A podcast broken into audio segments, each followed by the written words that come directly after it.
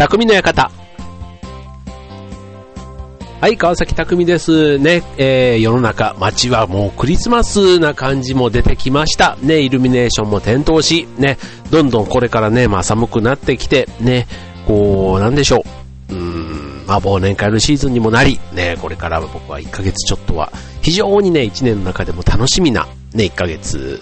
ちょっとになるわけですけども、ね、久しぶりに会う友達がいたり、ね、こう、なんか鍋を囲んでとか、なんかね、ほっこりするというのかな、うん、なんかそういう時期じゃないですか、この時期。うん。なんか1年に1回しか会わない友達も結構多かったりするからだと思うんですけども、はい。まあ、あとはね、年明けに年賀状があったりとか、なんかこうね、うーん、うーん、うん、なんか好きなんです、特に。この時期、1年の中で一番好きっていう人結構多いような気がするんですけどね。はい。まあ、いい年末のね、えー、締めをしたいところですけども、ね、僕もこれでね、えー、後役がもう少しで終わりますので、はい。それを誰にアピールしてるのかよくわかんないですけども、はい。で、ちょっと話は違いまして、あの、ことわざで、沈黙は金っていうことわざっていうのかなあるじゃないですか。で、これね、あの僕今日、その沈黙は金っていうのと、あとセットで出てくるのが雄弁は銀っていうね。うん。要は、おしゃべりな人は銀、えー、黙ってる方が金っていう、なんかそんな意味。うん。だから、えっ、ー、と、僕今までの感覚で、金が上で銀が下。うん。だから、あの、余計なこと、ね、喋るよりは、黙ってた方がいいという、そういうことなのかなと。うん。だから、思ってたら、実はこれあの、雄弁は銀の方が、ことわざとしては前に出てくる。要は雄弁は銀、えー、沈黙は金。ね、なぜ銀が前なのかっていうと、昔日本では金より銀の方が、ね、価値があったと。要はこれが言いたいことっていうのは、別に黙っていることも悪くないけども、まあ大切だけども、うん、伝えること、ね、もっと大切だということを言っているというところですね。はい。ということで、まあ、えー、話す、ちょっとね、この沈黙は金って結構あの、小ずる賢い時というか、うん、なんか下手に喋るよりは黙ってた方が、なんか美味しいみたいなね、なんかそういうイメージ、なんかずる賢いイメージがなんか僕は昔からこの言葉のなんか裏にあるような感じで、ああの人あんまり喋んないけど、ね、なんかあんまりね、なんか叩かれないし、かといってね、まあ、なんか心の中ではなんか思ってるのに、言わないみたいなところが、ね、ちょっといけすかねえなみたいな風に 思ったりすることもあるんですけども、そう、でもちょっとね、あの、昔の人はそういうね、小ずる賢い人をちょっといいように言ってたのかなみたいな風に捉えてたら、実はそうじゃなかったと。まあ黙ってることも、まあ確かにね、人の話を聞くときは黙ってた方がいいっていうのもあるだろうし、うん、あとは、その、なんだ？えっ、と、その伝えたいこと、うん。やっぱり話すことがあるのに、話さないっていうのはやっぱり良くないんだな。なんか自分がね、その沈黙は金っていうのをね、盾にして、なんか都合よく、その、黙ってることを正当化してたのかな、みたいな、そんなこともね、ちょっとその言葉の本当の意味を聞いて、はい、ちょっと少年を叩き直さないとダメだと自分自身に喝を入れた、そんな、えー、した出来事でしたけども。はい。まあね、今日は、えっ、と、そういうわけで、え、どうせでも話すならね、え、相手にとっても気持ちよく聞いてもらいたいなと思う思うわけで、ね、えー、テーマは話術、ね、華麗なる話術というテーマでお送りいたしましょう。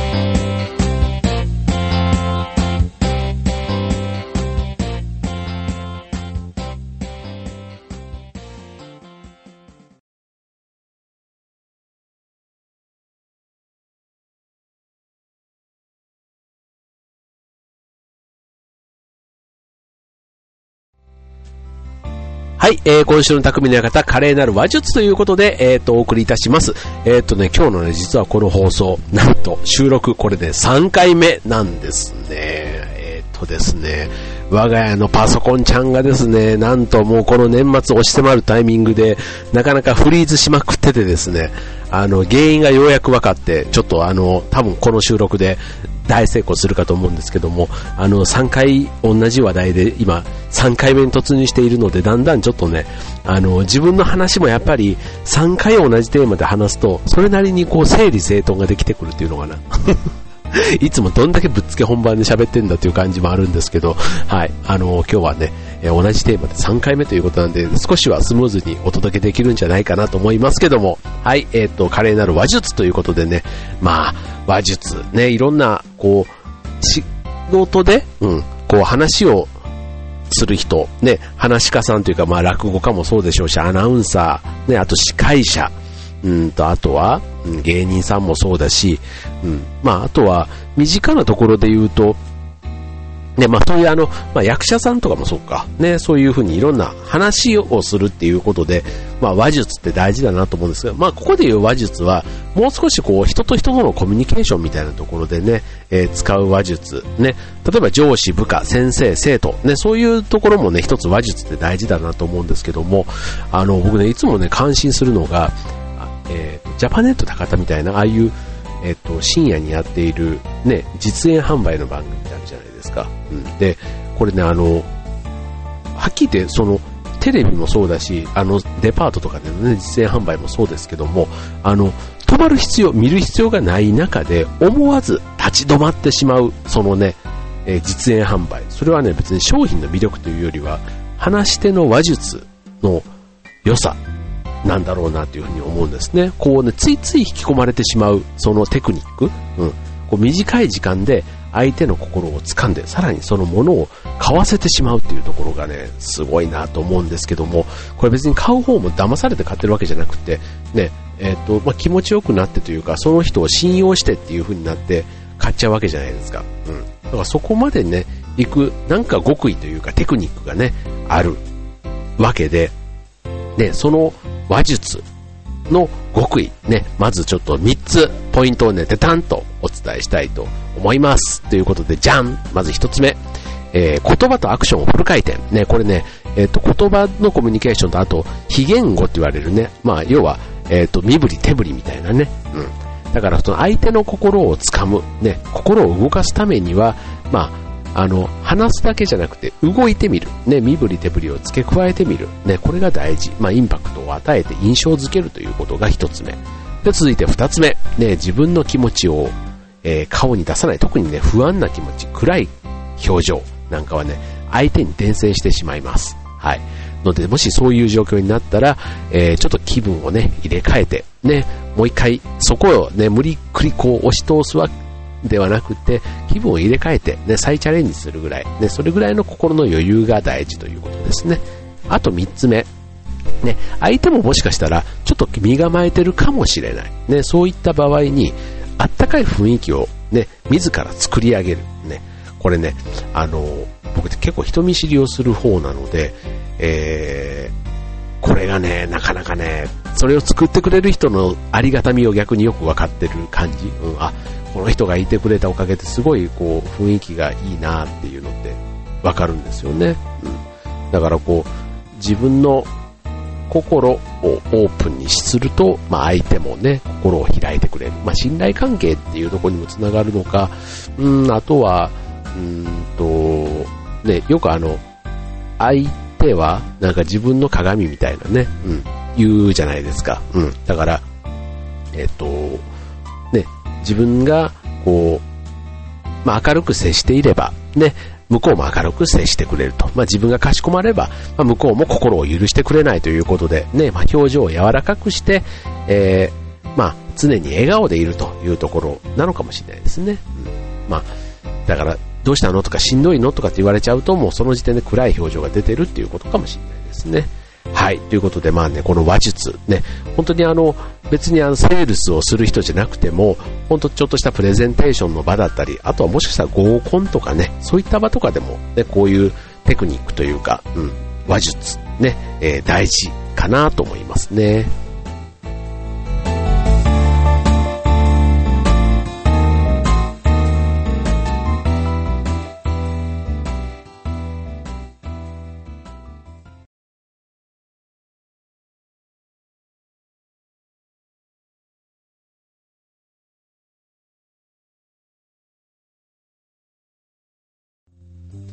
はい。というわけで今週の匠の館は華麗なる話術ということで、えっ、ー、と、そうするとこの話し相手ですけども、まあ、いろんなね、まあ場面にもよるわけですが、まあさっきのね、実演販売の方の例で言うと、当然相手は老若男女、いろんなパターン、ね、当然売るものによって変わってくるわけですから、うん。で、若者向けのもの、ね、え男性向けのもの、女性向けのもの、ね、それぞれあるわけですけども、ね、その、ね、全員に共通のものだったらね、一つのパターンだけでいいかもしれませんけども、当然若者向けだったら若者向けなりの、うん、しかも相手に、こう共感してもらって、で、最後はね、お財布の紐を緩めるところまで、ね、持っていかないとダメということで考えると、あの、相手の聞きたいことに合わせて話をしないとダメというところ。ね、そこがきっと大事なんでしょうね。う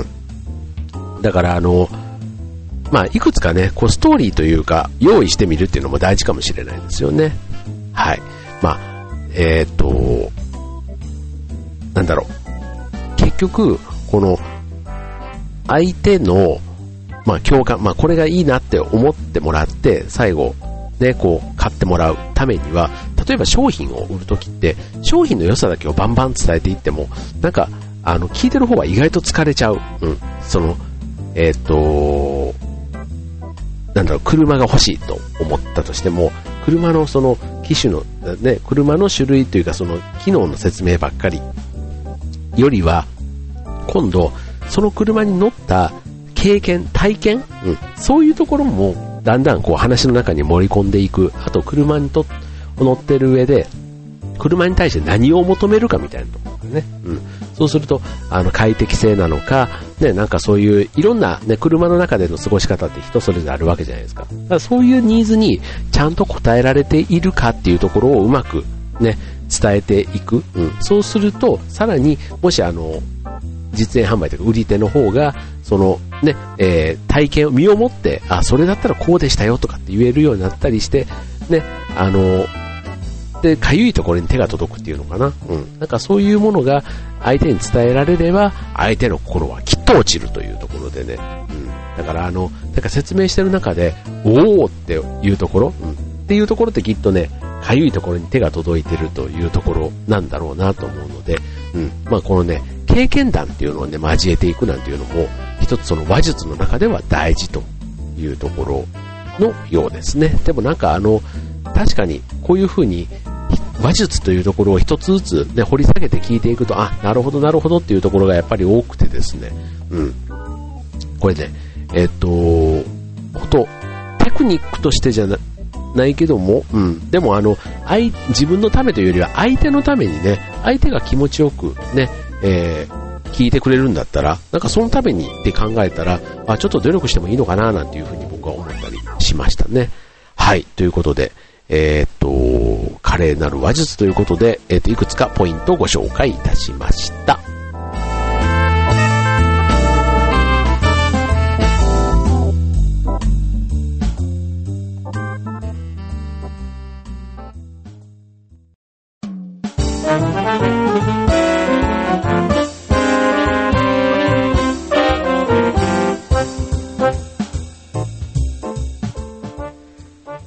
えー、今週の匠の方、終わりが近づいてまいりました。ね、えー、っと、沈黙は金。ね、意外と元々の言葉というか意味は深かったというところでね、はい、えー、黙ってたら良いという、そういうね、ちょっとネガティブ系のちょっと思いがあったところから一点、うん。なんかちょっと全然ね、ポジティブな受け止め方をこの言葉のね、え意味からね、えー意味がね、ポジティブな意味だということを知った、ね、えー、今日でしたけども。はい。まあね、こう、いろんなね、人間関係というか、ね、あと社会の中でもね、いろんなこう、立場とかがあったりするとね、何でもかんでもね、よく喋る人って結構いて、ありがたかったりする反面、ね、ちょっと、あの喋りすぎて痛いなって思っちゃったりするとこもあるじゃないですか。うん、だから、その喋りすぎが良くなくて黙ってる方がいいっていうのが確かに今の世の中そうだななんてすごいね、あの、まあ、昔の人はよくそこまでね、思ったもんだなみたいなところもある一方で、うん、すごくなんか納得感というかフィット感があったんですけども、うん、実はそこには優劣というかね、銀の方が上っていうところがね、ちょっと意外性があって、すごくハッと思ったところでしたけどもね。はい。まあ皆さん、心当たりというか、今日のね、話術、参考になりましたでしょうか？ね、どうせね、えー、喋る、ね、伝える機会がね、えー、あるわけですから、何かとね、まあ、そしたらね、なるべくうまく、ね、相手が喜んでくれる。まあ、自分のためというよりは相手が喜んでくれるような、ね、話し方できたらいいんじゃないかなと思いますね。はい、今週の匠の方、ここまで。バイバーイ。